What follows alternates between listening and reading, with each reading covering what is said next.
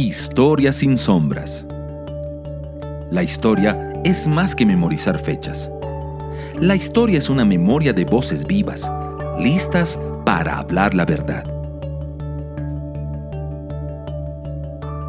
Querigma Radio y Oikonomos te invitan a sumergirte en la historia revelada. Acompáñenos a remover velos en la historia sin sombras. Hola queridos amigos, es una tremenda bendición estar una vez más conectados con todos ustedes a través de este programa Historia sin sombras, a través de Kerigma Radio. Estamos interconectados con todo el mundo y estamos hablando acerca de quitar los velos, quitar las sombras que han estado presentes en nuestras historias locales, en la historia de nuestros países y también muchas veces en la historia que ha tratado de funcionar como una iniquidad cultural, como una barrera que muchas veces nos impide poder caminar en total libertad. Es por eso que creemos totalmente esa palabra que declara la escritura, diciendo que la verdad nos hará verdaderamente libre. Y donde el Espíritu del Señor está, allí hay libertad. Y hablamos esa libertad sobre tu casa, hablamos esa libertad sobre tu país y declaramos que el Señor va a continuar removiendo cimientos y manifestando su luz en medio de la oscuridad. Hemos estado en diferentes capítulos, episodios, hablando de América Latina, hablando de Europa e incluso de procesos y personajes importantes en la historia de las naciones. Al día de hoy también tendremos un programa que te invita a descubrir, te invita a examinar los cimientos de las generaciones. Es por eso que este programa Historia sin sombras que se emite a través de Kerigma Radio tiene permanentemente ese objetivo, no solamente entregarte información, no solamente entregarte conocimiento, sino que además llevarte hacia la revelación, es decir, a quitar velos que están allí en medio de nosotros. Sumerjámonos una vez más entonces en un nuevo capítulo de Historia sin sombra. Me acompañan una vez más Saray Jaramillo, directamente desde Madrid, España, y también Ángelo Palomino desde Santiago de Chile. Saray, bienvenida. Hola a todos nuestros radioescuchas, les saludamos una vez más en este episodio de Historias sin Sombras. Tenemos un tema muy entretenido, muy interesante, así que invitados a quedarse atentos a escuchar. Muchas gracias, Sari. Ángelo, también muy bienvenido. Hola, hola, un gran saludo a todos nuestros auditores. Eh, muy expectante de esta sesión del día de hoy porque sé que hablaremos de un tema que es muy relevante para nuestro continente y sin duda también para todo el mundo, porque sabemos que, eh, como vamos a hablar de un país muy importante, entendemos que este es un país que ha influido en las naciones de la Tierra, para bien o para mal, en distinto grado, pero sin duda un país muy influyente, así que no se pierdan este tremendo programa del día de hoy de Historias sin Sombras a través de Radio Querigma. Muchas gracias, así será, será un capítulo muy revelador. Eh, Sari, por favor, introdúcenos en lo que hoy vamos a conversar. Bueno, hoy tenemos un capítulo donde vamos a estar revisando uno de los países eh, más importantes, tanto en la historia, pero también en la actualidad, eh, tanto por su influencia em, ideológica, pero también por su influencia y peso económico, político que tienen las naciones, y estamos hablando de Estados Unidos de Norteamérica. Y en especial el, capítulo de hoy nos convoca a poder em, desmenuzar y también develar algunos hechos e hitos históricos a la luz de la revelación del Espíritu de lo que fue su proceso de independencia, ¿cierto? De, eh, como colonia de, Gran Bretaña, de, la Inglaterra, eh, en siglo XVIII. Así que vamos a revisar tanto lo que fue estas consecuencias inmediatas que se dieron eh, personajes eh, claves, entre comillas, los, padres de, esta revolución, de esta independencia de, los Estados Unidos. Uno personajes ahí muy claves, importantes, eh, pero también eh, dentro del contexto en que se enmarca esta independencia tiene que ver con disputas que existían entre los colonos y este imperio británico, específicamente por los impuestos que se empezaron a acrecentar eh, producto de, endeudamiento que tuvo Inglaterra en ese momento y por la expansión que estaba teniendo. Estamos hablando de un siglo de muy fuerte de lo que era el colonialismo, tanto en Francia, eh, eh, propiamente tal también lo que ocurría con España, pero también Inglaterra tenía sus posesiones en, lo que hoy día gran parte de, lo que fue la costa en Estados Unidos. Y en medio de esta eh, convulsión social y, aires de protesta eh, por lo que eran eh, este, estos altos aranceles o, tasas que se estaban dando desde el imperio británico hacia las colonias, se incluye también como una coyuntura las ideas ilustradas, ¿cierto? hace unas semanas atrás estuvimos hablando de lo que fue la revolución de la ilustración o la diosa razón, cómo esas ideas pegaron tan fuertemente en ese momento, y en ese capítulo lo hablamos sobre lo que fue la Revolución Francesa, pero antes de la Revolución Francesa ocurre la revolución o la independencia de los Estados Unidos y ya venía teniendo una influencia de estas ideas ilustradas, ¿cierto? Y que finalmente termina en esta separación, digamos, de esta monarquía, eh, configurando un, nuevo orden eh, político en base a un modelo federal ¿cierto? Se firma la constitución o la declaración de independencia, perdón, de los, Estados Unidos y aparece una nueva forma de gobierno. Pero, em, como les decía también, hay un, ir y devenir de, procesos que también se van eh, emergiendo a partir de estos personajes como George Washington, eh, Thomas Jefferson, Benjamin Franklin, entre otros. Y también entre medio de eso creo que es importante también ir rescatando el rol que tenía la iglesia. Estamos hablando de estos peregrinos inmigrantes puritanos, ¿cierto? Que vienen también de, Inglaterra, cruzando ahí el, océano, eh, trayendo estos nuevos aires. Eh, de poder eh, generar una cultura de, cristianismo renovada, con mucha consagración. vamos a estar un poco hablando sobre eso también. Así es, así es, querida Sari, muy importante para nosotros ir revisando estos episodios, estos procesos históricos, porque nos van mostrando a cómo se va armando una mentalidad y un modelo cultural que hasta el día de hoy está vigente. Y tal cual eh, tú estabas señalando, Estados Unidos se va a fundar principalmente por la colonización inglesa. Y en este proceso de colonización inglesa van a ser muy, muy importantes estos pioneros eh, que con una mentalidad puritana van a, manifestar esta idea de establecer una ciudad sobre una colina, haciendo alusión a la palabra que está escrita en el libro de Isaías, eh, mencionando, ¿cierto?, de que esa ciudad como un tipo de Nueva Jerusalén será también una luz para las naciones, será también eh, una, un resplandecer que podrá guiar a muchos en propósitos eternos. ¿Y esto por qué?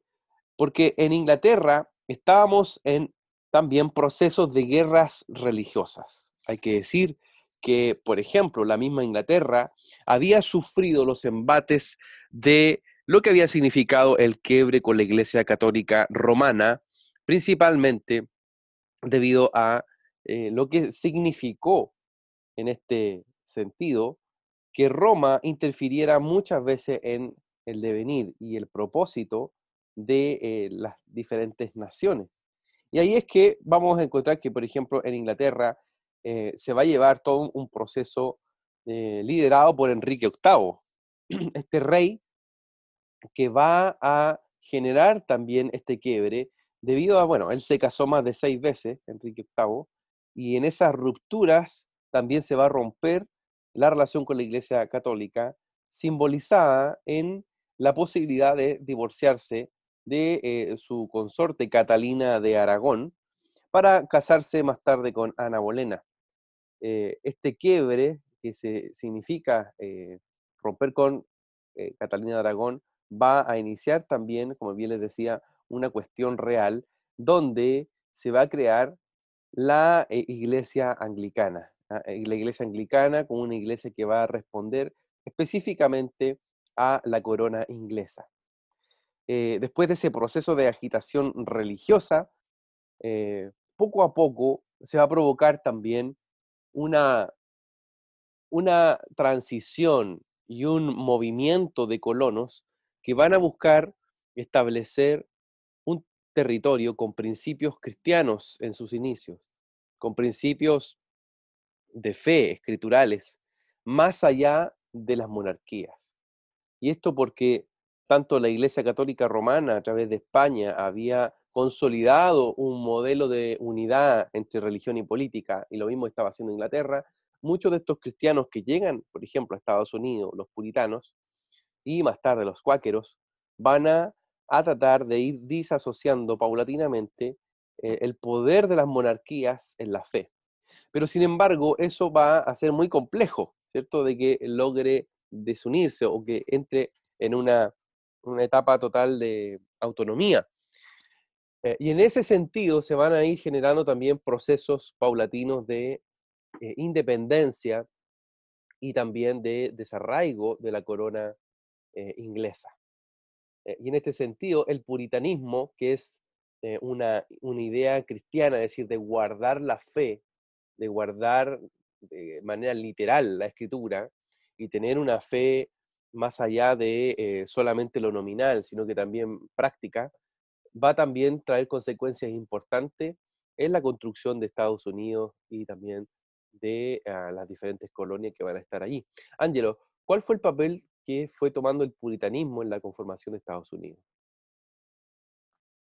E-, ellos sin duda eh, tuvieron un papel muy, muy relevante, eh, tal como tú lo ibas señalando. Eh, los colonos ingleses fueron fundamentales para la conformación de lo que es Estados Unidos y eh, incluso antes de eso, a mí me gustaría apuntar algo que, creo que es importante para, la actualidad. Yo iniciaba señalando en los saludos que em, poder aprender de Estados Unidos, uno, uno, podría decir que, bueno, a lo mejor no es tan relevante si uno no es estadounidense o no está cerca de ese país, pero la verdad es que es un país que ha influido en la historia del mundo durante los últimos siglos de una manera eh, asombrosa, de una manera e-, enorme y por lo tanto no podemos dejar de, aprender eh, de esta historia porque en algún sentido su historia también impactó, ha impactado en la historia del mundo. Eh, y por eso es que creo que es importante poder remitirnos a, esta nación. Y en sus orígenes, eh, esta nación, tal como tú lo señalabas, em, parte, ¿no es cierto?, con colonos ingleses que eran particularmente puritanos, ¿no es cierto?, que era un grupo, entre comillas, digamos, religioso, que intentaba huir de las colonias de, perdón, de, Inglaterra y también de distintos lugares de Europa en medio de un contexto, ¿no es cierto?, de, guerras de religión, donde eh, en buena medida la religión estaba siendo controlada por, por el Estado eh, y también donde se estaban dando justamente estos conflictos a causa de eh, el lugar, el papel que debía tener la religión y la política dentro de los distintos estados europeos frente a esa realidad, los puritanos buscan de alguna forma salir de ese espacio eh, y de alguna manera en su propia retórica trasladarse a una suerte de tierra prometida, eh, a una especie de nueva Jerusalén o incluso de nueva Sion. ¿sí? Eh, y para ellos este espacio, este lugar geográfico, se encontrará justamente en, en, en, este nuevo territorio que habría descubierto anteriormente, años atrás, muchos años atrás, Cristóbal Colón. Entonces, ellos viajan a América con toda esta impronta, con esta idea de poder guardar la fe, eh, y por eso eran llamados puritanos, justamente porque ellos tenían toda una crítica a la iglesia eh, inglesa, en este caso la iglesia anglicana, eh, porque consideraban que de alguna manera todavía quedaban ciertos resabios del catolicismo en esta iglesia anglicana, y por lo tanto ellos en un, en un sentido, en un afán de poder guardar la fe, de ser mucho más puros en, en vivir esa fe cristiana, salen de, estos espacios, salen de Europa y principalmente de Inglaterra y se dirigen a lo que posteriormente nosotros ya hoy día conocemos como Estados Unidos, eh, y ellos serán fundamentales para poder fundar estas eh, primeras colonias, ¿no es cierto? Las primeras 13 colonias, ¿no es cierto? Buena parte de ellas están conformadas por estos colonos puritanos y ahí, por ejemplo, hay personajes relevantes como Roger Williams, quien de hecho era un, puritano que estaba, que, sostenía que el Estado no debía intervenir en cuestiones religiosas, sino que más bien eh, muy por el contrario, pensaba que debía gestionarse un nuevo mundo, una nueva nación, donde puedan convivir eh, los distintos credos eh, religiosos, pero cristianos al fin y al cabo, dentro del cristianismo en, esta nueva nación. Entonces, él intenta justamente en esta nueva colonia, por ejemplo, él funda Rhode, Island, ¿no es cierto? Y de hecho busca garantizar la libertad religiosa y la separación del Estado y de Iglesia, Así también eh, él va fundando colonias de, Maryland, por ejemplo, que de hecho se transforma em, en un refugio para católicos. Incluso Pensilvania, por ejemplo, también es fundada por un dirigente cuáquero que es William Penn. Eh, no por nada se llama de hecho Pensilvania, ¿no? Penn de, William Penn, ¿no es cierto? Que era su, apellido.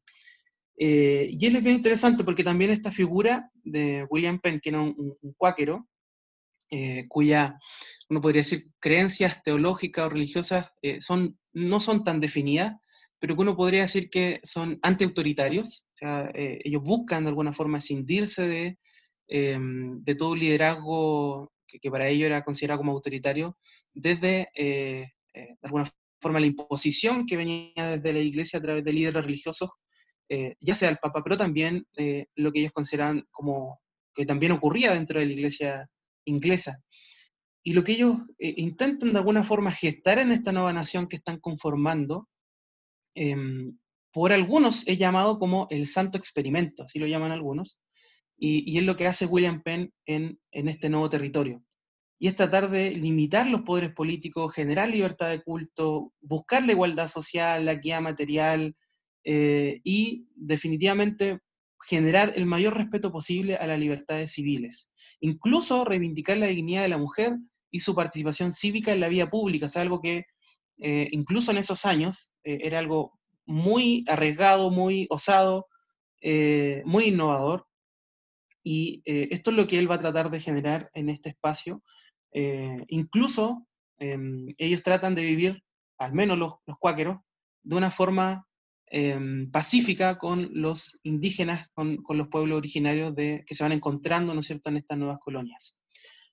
Incluso uno podría decir que eh, hay un dato quizás que es interesante también, que él mismo, por ejemplo, funda Filadelfia, ¿no es cierto? Filadelfia, eh, a cualquier cristiano, ¿no es cierto?, nos remite a la iglesia Filadelfia. Filadelfia, de hecho, significa amor fraternal. Eh, entonces hay todo un, un, experimento, y que, como insisto, llaman algunos un santo experimento en conformar una nueva nación en base a principios cristianos. Esta es, un, por así decirlo, una primera influencia, pero también vamos a ir viendo más adelante que no es la única y que esto también se va mezclando, amalgamando con otra idea y otra influencia. Pero mm, cabe destacar que esto sin duda estaba presente. Otro aspecto que también creo que estaba presente, además de otro que, hablaremos más adelante, eh, es también lo que ocurre, por ejemplo, en la colonia de Jamestown, en Virginia. Eh, ahí se produce, por ejemplo, eh, la famosa historia que muchos conocerán por las películas sobre Pocahontas, por ejemplo, ¿no es cierto? Em, y aquí se produce algo muy interesante porque los colonos que llegan a este lugar, su principal objetivo era explorar el potencial económico de la zona. Ellos buscaban oro, ellos buscaban generar el mayor lucro posible. Entonces ahí vemos también otra influencia relevante de los colonos ingleses que llegaron a Estados Unidos y que de alguna manera va también a ir impactando posteriormente en la, conformación de la mentalidad estadounidense. Están los puritanos, esta idea de crear una sociedad cristiana libre, con, con libertades civiles, con igualdad, eh, pero también hay otro elemento más en su misma fundación, en la llegada de los colonos, que tiene que ver también con la búsqueda de no solo lo anterior, sino también el bienestar material y principalmente la búsqueda de, oro y de bienestar económico. Estás en sintonía de Querigma Radio, extendiendo el mensaje del reino de Dios a todas las naciones de la tierra. ¿Vives en Santiago de Chile y no tienes dónde congregarte? Te invitamos a que nos contactes en nuestro sitio web www.ciudadeluz.cl. Te esperamos, esperamos, esperamos. Querigma Radio, enseñando principios que ayuden a la iglesia a vivir en el Espíritu. De manera práctica, real y completa. Querigma Radio. Te invitamos a suscribirte a nuestro canal de YouTube. Búscanos como CCA Ciudad de Luz. Ahora seguimos con tu programa, Historia sin sombras.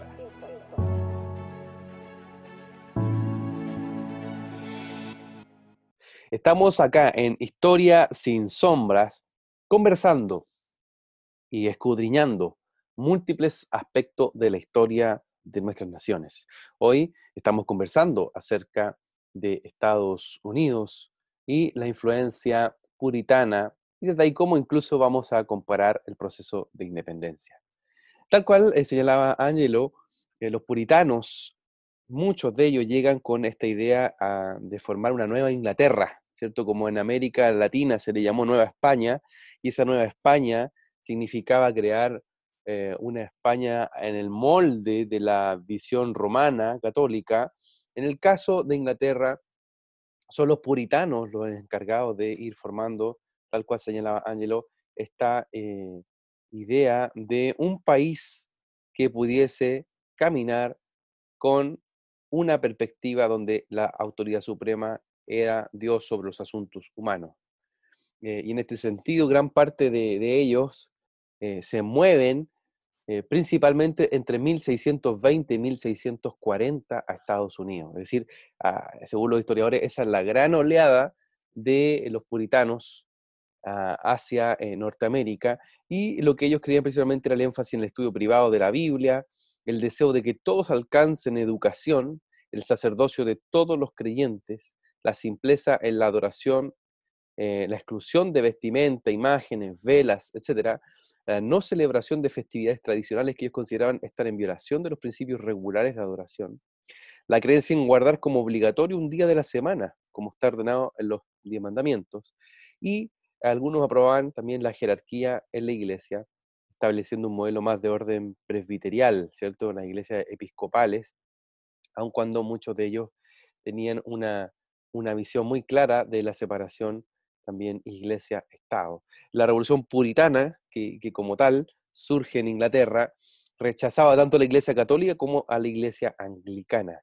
Y en Estados Unidos, tal cual, insisto, señalaba Angelo, la influencia es tal que se van haciendo parte de esta idea de poder eh, generar un país con un diseño de acuerdo a el propósito de Dios que era que alumbraran sobre una colina. En este, en este sentido, muchos personajes fueron muy importantes, por ejemplo, en la fundación de eh, cuestiones relevantes, asuntos e instituciones que van a ser hasta el día de hoy, eh, yo diría, determinante en Estados Unidos. Por ejemplo, John Winthrop en 1630 llega a la bahía de Massachusetts y en 1636 funda el New College en Harvard o la Universidad de Harvard. O sea, la Universidad de Harvard es fruto de todo el movimiento puritano. Eh, más tarde vamos a ver, por ejemplo, también universidades como Yale, las mejores universidades de Estados Unidos, o Princeton, son eh, universidades que van a ser fundadas con un principio protestante, con un principio cristiano, con un principio puritano, eh, con el propósito de poder eh, entregar a una, un espacio para que sus hijos pudiesen defender la pureza de la doctrina de la escritura, de la Biblia. Eh, y por supuesto también desde ahí se van creando también todo un modelo de asambleas y de, por así decirlo, dirimir diferentes cuestiones en comunidad. Entonces establece también un modelo comunitario que va a forjar lo que más tarde sería eh, toda la construcción eh, democrática, por así llamarlo, en eh, Estados Unidos. Vemos entonces este, este modelo, este patrón que, se va a ir generando y, cómo se va a llegar a otra etapa. se va a llegar a la independencia. Y vamos a hacer el contraste. Nuestra idea es poder hacer el contraste entre los puritanos que van formando Estados Unidos y los independentistas que van a también entregar un nuevo impulso a la construcción de Estados Unidos. Sari, tu comentario en relación a el desarrollo del puritanismo, perdón. Sí, mientras iban eh, relatando Ángelo y, tú también, Javier, ponía a pensar en el impacto que, tuvo el puritanismo no solamente en esa época y en la conformación, digamos, de la iglesia eh, y del cristianismo eh, de, Estados Unidos, sino también cómo a lo largo de la historia y con el pasar de los años se fueron conformando movimientos misioneros que llegaron incluso a América del Sur. Ya un poco ir eh, no solamente como politanos se generan estos los anabaptistas y después diferentes agrupaciones cristianas, por ejemplo en, América del, Sur llegaron muy fuertes los misioneros bautistas, yo creo que es importante también reconocer eso, eh, pero también eh, Javier ahí en momentos también nos ha explicado un poco también cuáles eran también los padres fundadores también de, de este movimiento cristiano y que lamentablemente también tienen algunas vertientes Em, que bueno, que fueron tomando otros aires muy ligados con lo, que fue la masonería en su momento. Em, pero sí también reconocer ese, esa oleada también de, poder traer el cristianismo y, esta fe renovada de alguna manera a América del Sur, eh, que también estuvo muy fuerte influenciada por el catolicismo, que fue herencia también de, lo que fue el proceso de colonización eh, español. Y creo que eso también es rescatable, creo que es importante eh, ese rol que tuvo Estados Unidos, destacar el, don de liderazgo, pero también de, impulso de, llevar esta antorcha de fe a las naciones. Eh, tanto Europa fue en, un, siglo muy fuerte las, llamadas y, y, todo lo que fue el movimiento misionero hacia África, Asia, eh, digamos, en el mundo conocido de ese entonces, eh, pero después desde Estados Unidos también fue esta segunda oleada de misioneros que llegaron también a, avanzando hacia estos lugares también a Sudamérica. creo que es importante destacar ese rol eh, como estos dos focos principales que en su momento llenaron, digamos, o trataron de llenar la tierra con, el Evangelio del Reino. y me, me, parece destacable ese, esa parte. Sin duda, sin duda alguna, sin duda alguna, Sari. Y creo que ahí también es muy importante poder avanzar en ir marcando este eh, punto de diferenciación con lo que va a ser la independencia. Hay que decir que eh, los migrantes colonos puritanos llegan anterior a la eh, conformación de las logias masónicas, en términos oficiales. la masonería como tal se va a conformar en 1717. Entonces, casi 100 años atrás ya los colonos eh, ingleses estaban llegando a Estados Unidos eh, y sin embargo, en 1717 la masonería va a provocar o va a generar una síntesis, ¿sí? Y esa síntesis no es menor, esa síntesis va a unir una visión ilustrada, es decir, que va a ser parte de eh, los canales para la ilustración y, la Revolución Francesa, va a unir el ocultismo filosófico e inclusive va a unir visiones religiosas como la protestante. Hay que señalar de que la masonería fue fundada por dos pastores, un pastor presbiteriano y uno anglicano, eh, Anderson. De hecho, las constituciones de Anderson, que son las constituciones que fundan la masonería, son a, título y a nombre de este pastor anglicano. Entonces, eh, la revolución o el proceso de independencia de Estados Unidos se va a haber tenido principalmente por la influencia de esta nueva corriente que va a generar una red de poder, que va a generar también una retroalimentación espiritual y también cultural, intelectual, sobre los independentistas norteamericanos.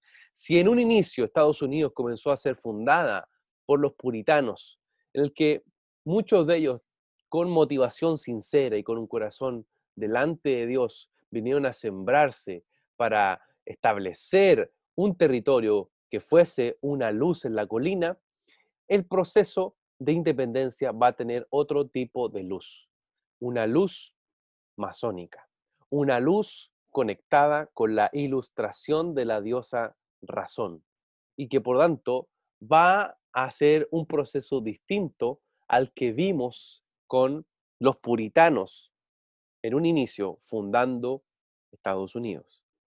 En este plano hay que señalar de que las guerras de independencia se van a, generar en su punto culmine el año 1776, es decir, antes de la Revolución Francesa, que fue en 1789, y por supuesto antes de todo el proceso de revolución e independencia en Latinoamérica.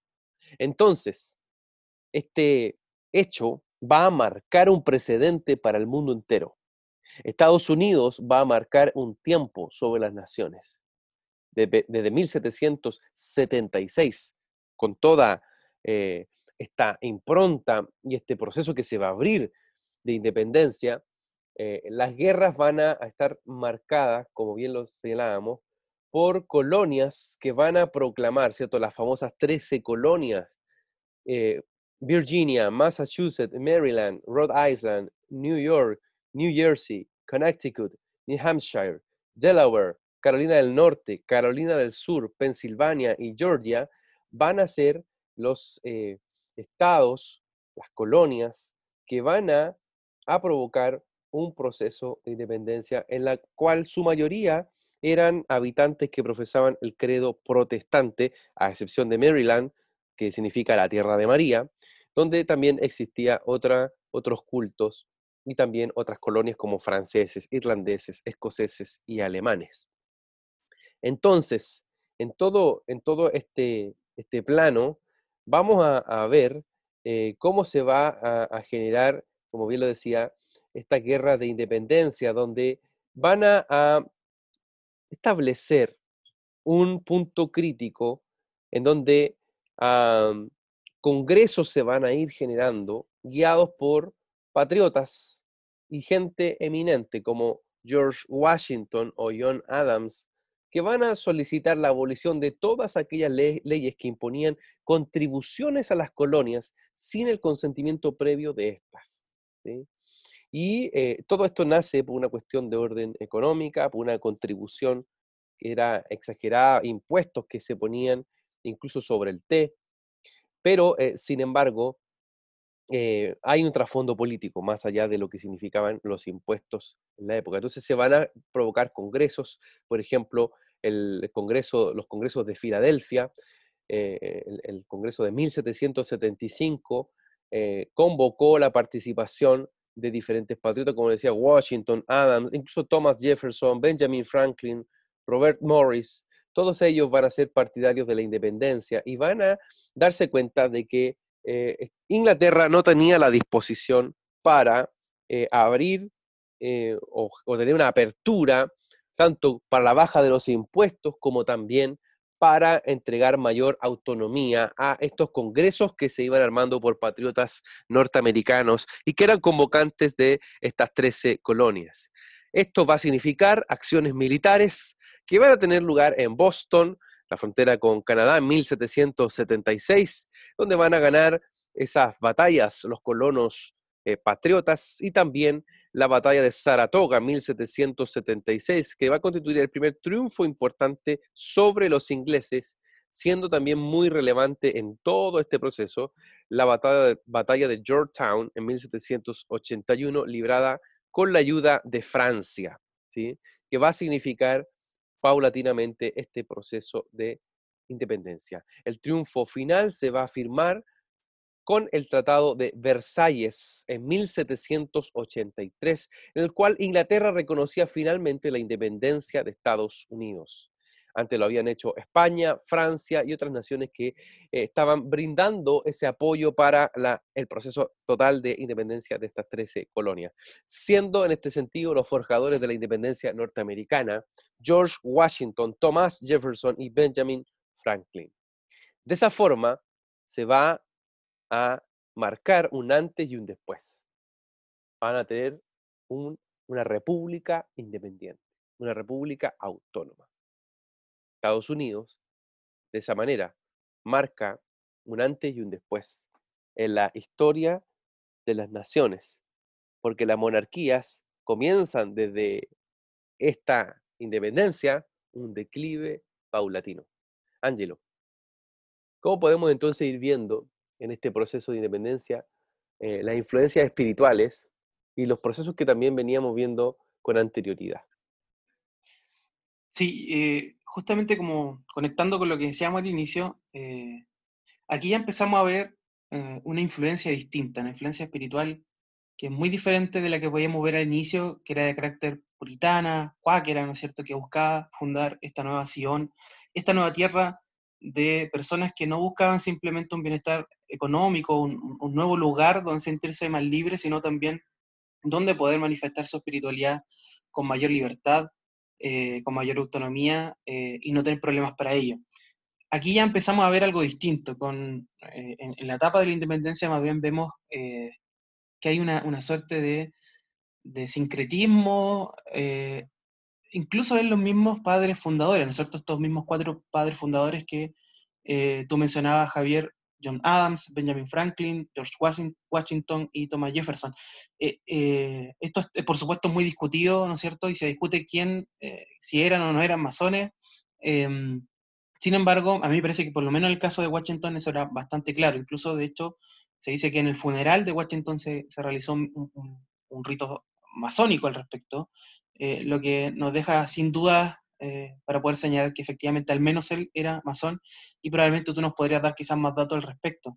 A mí lo que me llama mucho la atención es que, eh, a diferencia, insisto, de lo que ocurrió al inicio con los, colonos eh, puritanos ingleses, en medio de este proceso, ¿no es cierto?, de independencia, donde aparecen, entre comillas, los hijos de la libertad, que eran este grupo de personas que ya empezaban a, a propugnar por la independencia de Estados Unidos, eh, ya empiezan a, existir ciertas influencias espirituales eh, y filosóficas de una índole distinta, o sea, ya mucho más desarraigada de la escritura y que estaba mucho más arraigada al iluminismo, a la ilustración y para decirlo directamente incluso a ideas como el deísmo.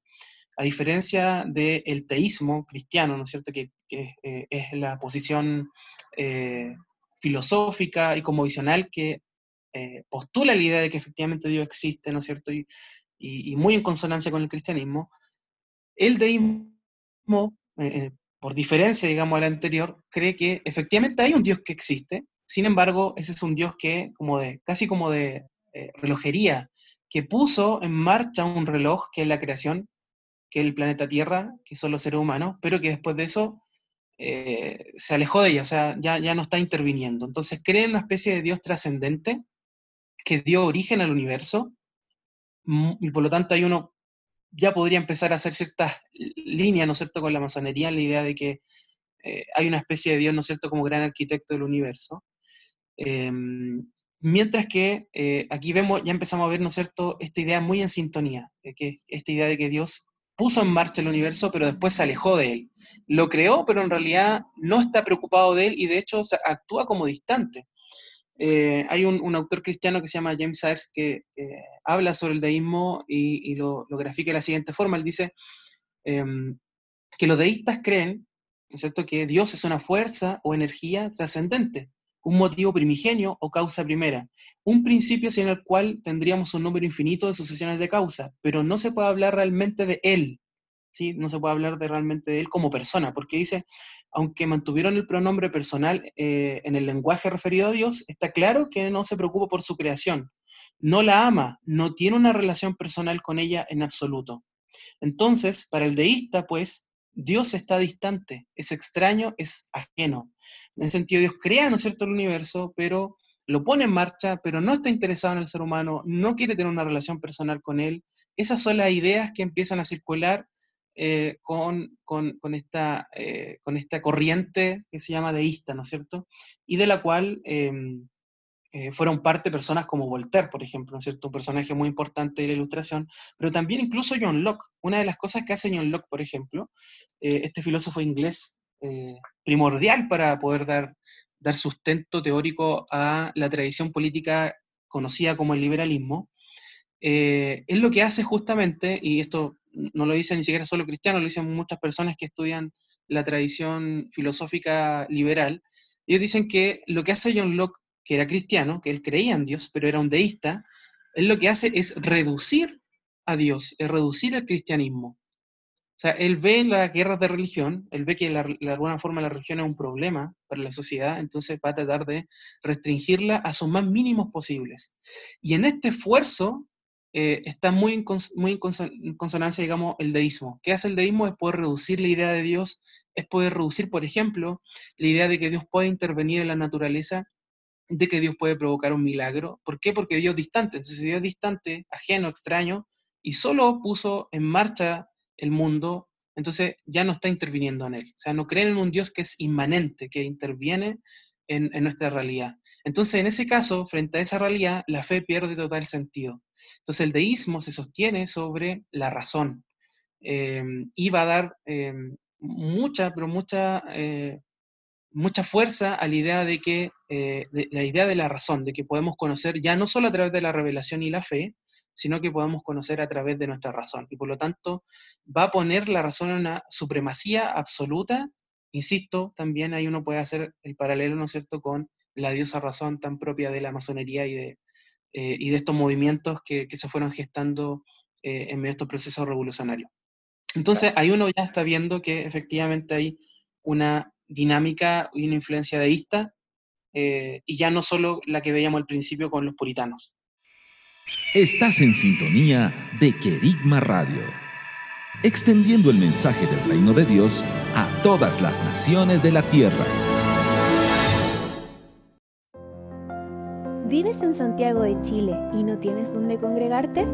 Te invitamos a que nos contactes en nuestro sitio web www.ciudadeluz.cl. Te esperamos, esperamos, esperamos. Querigma Radio, enseñando principios que ayuden a la iglesia a vivir en el Espíritu. De manera práctica, real y completa. Querigma Radio. Te invitamos a suscribirte a nuestro canal de YouTube. Búscanos como CCA Ciudad de Luz. Ahora seguimos con tu programa, Historia sin sombras.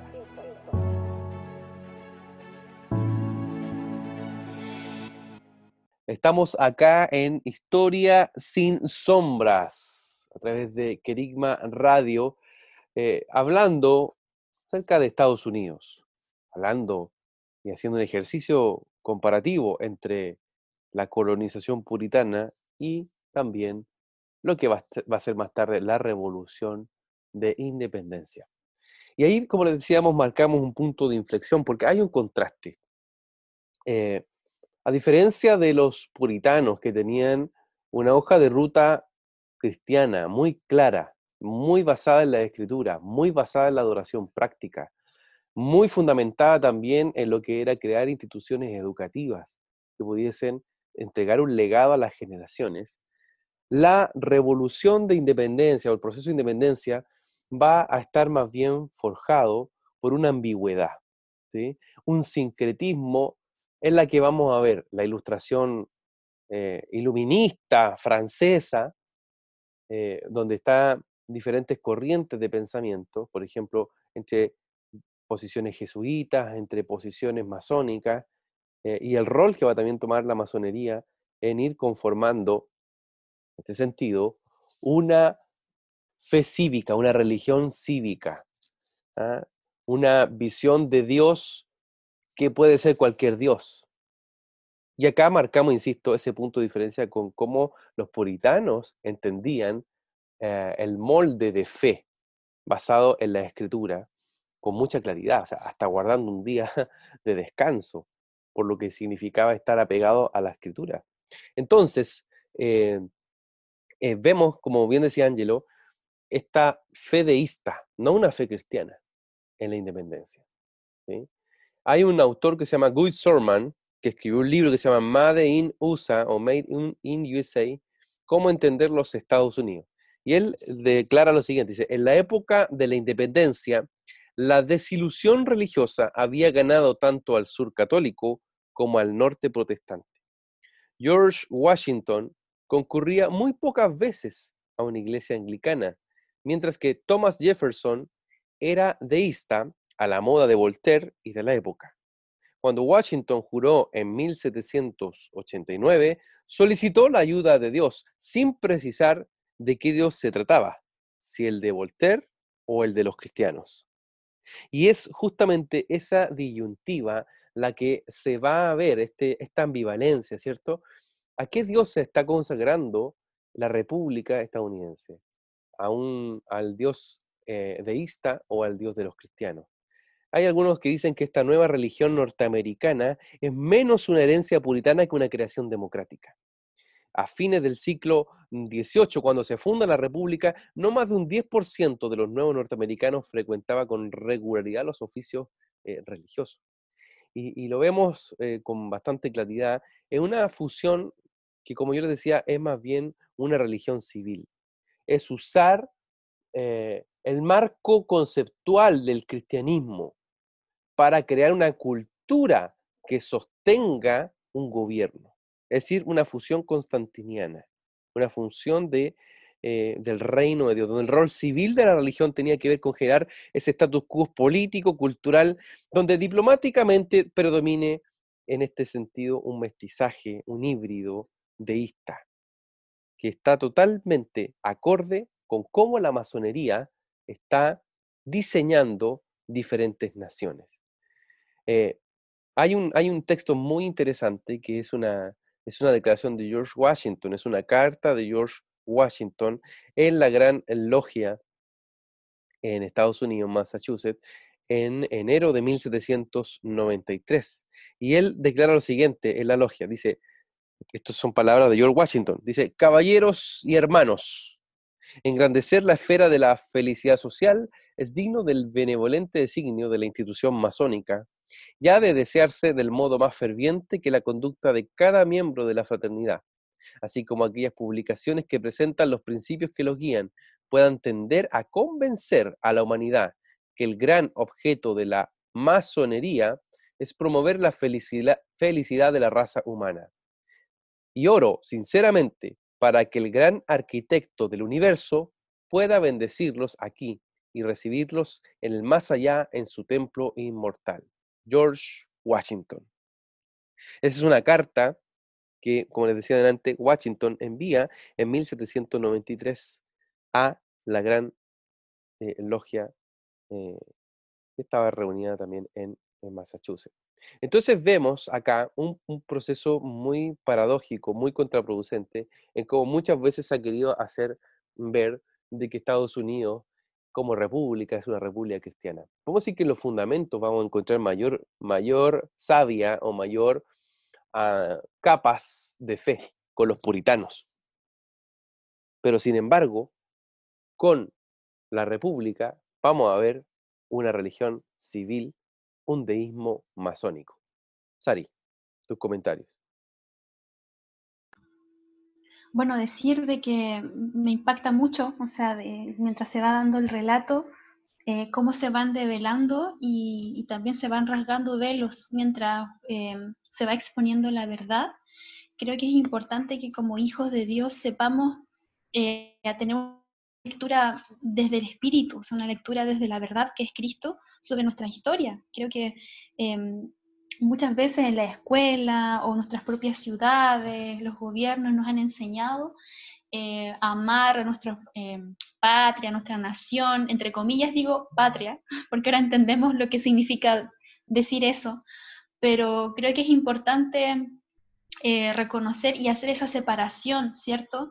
Que muchas veces la historia intenta forzar, un poco para quedar bien y tener esa mirada políticamente correcta, como se dice pero mm, me parece muy importante. De hecho, eh, una de las palabras y frases que también se, dan y, en uno de los párrafos iniciales también en, en, todo lo que es la Declaración de la Independencia habla de esto, de que, entre comillas, que Dios les ha dado, dotado de algunos derechos inalienables, entre ellos la vida, la libertad y la búsqueda de la felicidad. Y la verdad es que, como Javier decía, eh, ¿a qué Dios está evocando? O sea, entendemos que aquí hay un, Dios diferente y nuestro Dios, eh, si bien Él nos ha llenado de libertad, de vida, pero dentro del propósito del hombre no está específicamente la búsqueda, entre comillas, de, esta felicidad. O sea, estamos hablando de que una felicidad material, eh, que tiene intereses más, más profundos que solamente el bienestar de, de una nación y creo que muchas cosas se fueron ahí eh, tejiendo, pero desde una, una, mirada que no era la de Dios. Me mucho la atención cuando también hablábamos del deísmo.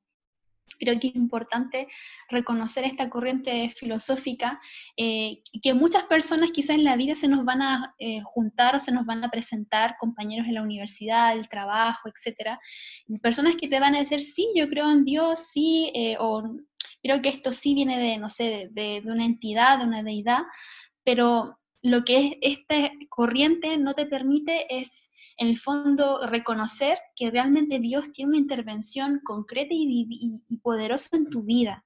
Em, y ahí, ahí se marca la diferencia. O sea, si hubiésemos tenido un, Estados Unidos o otro tipo de nación con una intervención directa en sus procesos de conformación política, estaríamos hablando de otra conformación social. Em, y si bien eh, nosotros eh, tampoco em, o sea, promovemos lo que sería un Estado teocéntrico, creo que eso también hizo mucho daño em, en la historia, sobre todo en la Edad Media, tratando de traer una idea, digamos, buena, quizás que se viera buena, pero en el fondo generando mucha esclavitud em, en la sociedad, sí creemos que tiene que haber una manifestación del cielo, del gobierno de Dios. Jesús dijo, mi, reino no es de este mundo.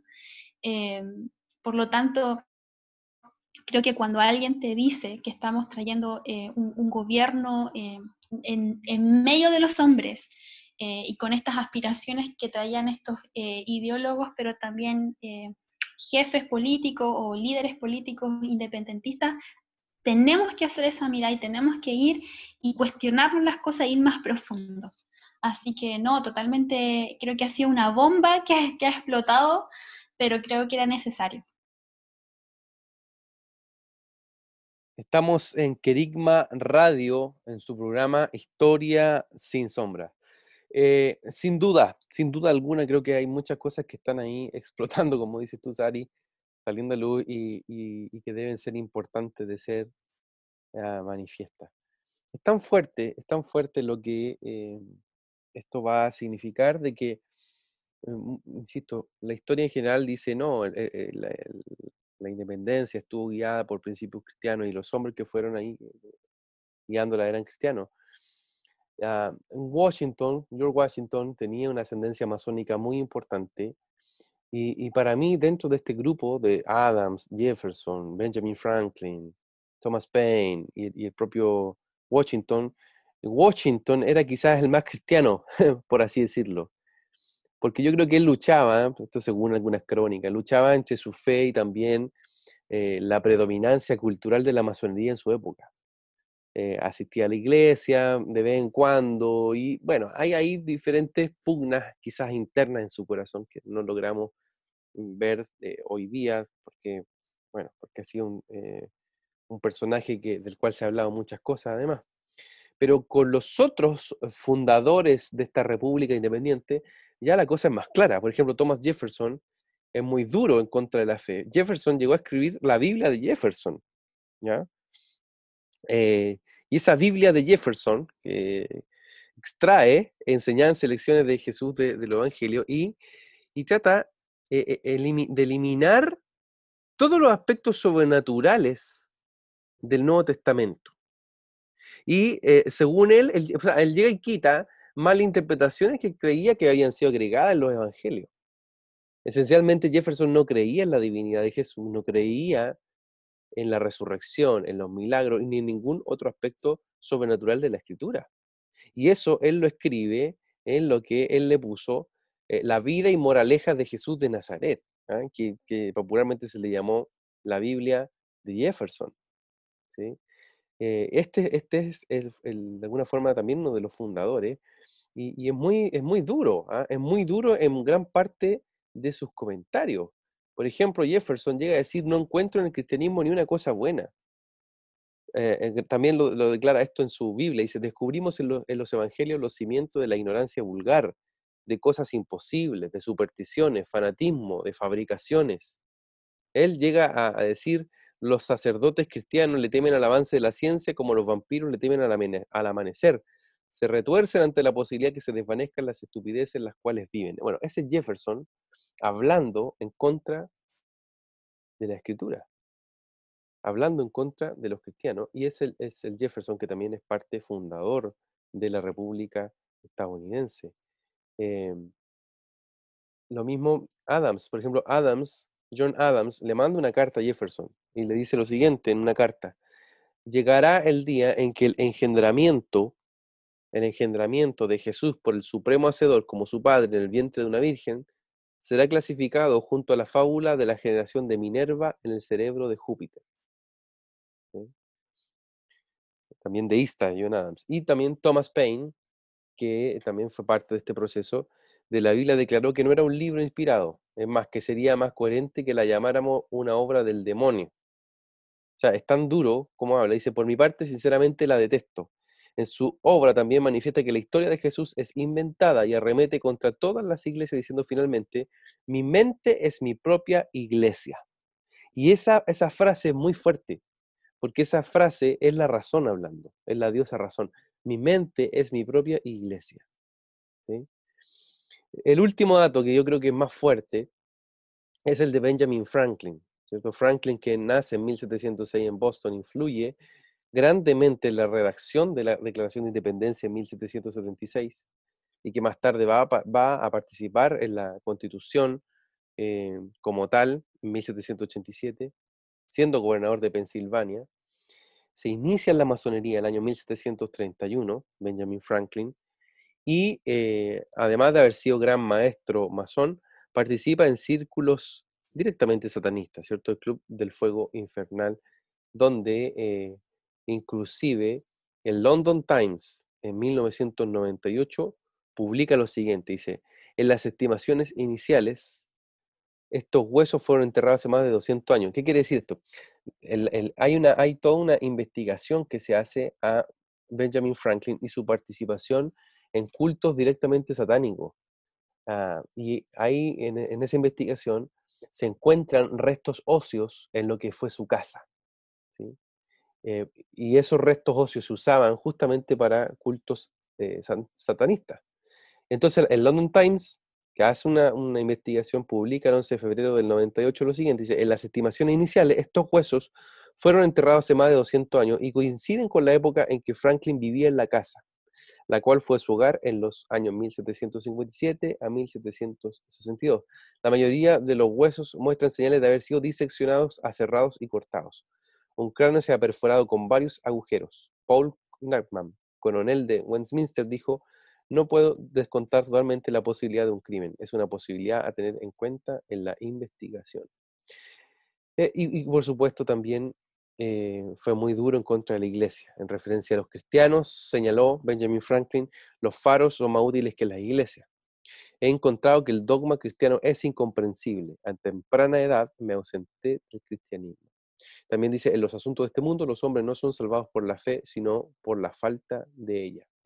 Entonces, vemos estas declaraciones que son brutales, que son muy duras, y que son parte de los hombres que van a darle una conformación a la República de Estados Unidos posteriormente al proceso de independencia. Cristianismo, deísmo, masonería.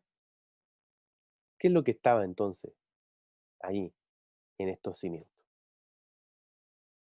Este ha sido un capítulo, yo creo, muy importante, Historia sin sombras, para traer luz en medio de la oscuridad que muchas veces ha estado ahí, en el fondo de los Estados Unidos de América y también de la repercusión que este país ha traído sobre otros países y otras naciones en diferentes lugares de la Tierra. Mis amigos queridos, me gustaría darles espacio para entregar sus eh, conclusiones y sus saludos para ir cerrando el capítulo del día de hoy. Ángelo. Sí, sí, solo ir con y finalizando con algunas eh, palabras em, respecto de, esta nación que es tan importante porque creemos y, así lo afirmamos, que Estados Unidos es sin duda una nación muy singular. Eh, Dios tiene propósitos con esa nación. Eh, sin embargo, lo que hemos visto a través de, este episodio, eh, y sin duda muchísimos otros antecedentes más que pudieran aportarse, es que una vez más vemos como las tinieblas, en particular corrientes como el deísmo, incluso la masonería, han actuado capturando de alguna forma los dones que de alguna forma Dios le entrega a ciertas naciones para usarlos de una manera incorrecta. ¿sí? Así que eh, oramos para que eh, venga también un tiempo de, sanidad y de restauración sobre esa nación em, y pueda efectivamente eh, ser puesta en el camino que, el Señor trazó para, ella. Así que solo finalizar con eso y con un gran saludo y abrazo a, por, por supuesto, como siempre, a todos nuestros auditores. Muchas gracias, querido Ángelo. Sari. Sí, decir, sumándome a las palabras de Ángelo, eh, reconocemos el don que el Señor les ha entregado a Estados Unidos, Casa de Isaacar, eh, que también eh, saludamos a nuestros hermanos que están allá, sin duda ellos peleando por el establecimiento del reino de Dios y la restauración de, de los dones, del llamamiento de esa tierra tan hermosa, tan bendecida y con un papel tan importante sobre las naciones de la tierra. quería solo destacar el hecho de que uno de los yo veo uno de los dones importantes que el Señor les ha dado es la libertad. O sea, creo que es importante esa lucha, esa, esa constante, em, estar exponiendo constantemente eh, lo que es abolir, pero en este caso las obras de las tinieblas o la esclavitud que, mantiene em, encerradas tantas cosas eh, que las tinieblas han querido traer. Eh, algo que destaco en relación a esto es, por ejemplo, el rol de los puritanos, de los cuaiqueros en lo que fue la abolición de la esclavitud para Estados Unidos. Creo que es súper clave, o sea, me llama mucho la atención ese rol que ellos cumplieron en ese momento, o sea, donde soltar una voz de libertad que también trajo después repercusión a nivel mundial. Y creo que hoy día esa voz de libertad está en la boca de los hijos de Dios todavía, hijos que manifiestan verdad, luz, eh, amor, compasión por su tierra y, frente en un contexto actual donde también eh, últimamente se han generado distintos movimientos en relación a lo que también hablamos semanas atrás, el racismo y todo, creo que es importante que esas voces puras de libertad se sigan manifestando sobre la tierra. Así que les animamos a los hermanos, les bendecimos y, anhelamos que siga el Señor haciendo maravillas en esa tierra amada de Isaacar. Amén. Así es, así es. Bendecimos la tierra de Isaacar, bendecimos Estados Unidos y declaramos que de verdad el Señor ha puesto luz en medio de esa colina. Em, vamos con los recomendados de esta semana. Ya, vamos con los recomendados. Tenemos primero eh, un libro, unos, unos libros que vamos a ir mencionando. Uno es Breve Historia de los Estados Unidos de América, eh, de 1998, de Cristian Guerrero, que lo pueden encontrar a través de Amazon o ebook eh, por internet. También tenemos sobre el tema que también desarrollamos, que es el deísmo, es el libro El universo de al lado de James Sire, de editorial Libros Desafío 2005. Y también eh, un poco para entender lo que fue el impacto de, los puritanos, tenemos el libro La Evangelización Puritana en Norteamérica 2018 de la Universidad Nacional Autónoma de México, Instituto de Investigaciones Históricas. Eh, eso principalmente tenemos como recomendados para esta semana. Perfecto, muchas gracias. Y también muchas gracias a ustedes, queridos amigos, que nos sintonizan todas las semanas y también no solo a nosotros, sino que a todos los programas y todo el contenido y la bendición que se emite a través de Querigma Radio. Ha sido para nosotros un verdadero honor y una alegría estar compartiendo con ustedes este capítulo. Nos vemos hasta una próxima ocasión. Esto ha sido Historia sin sombras. Chao, nos vemos. hemos concluido un nuevo recorrido por la historia. Sin olvidar que la verdad nos hace libres. Nos vemos en un próximo capítulo. Fue un programa de Oikónomos, Centro de Liderazgo Público Cristiano patrocinado por CCA Ciudad de Luz.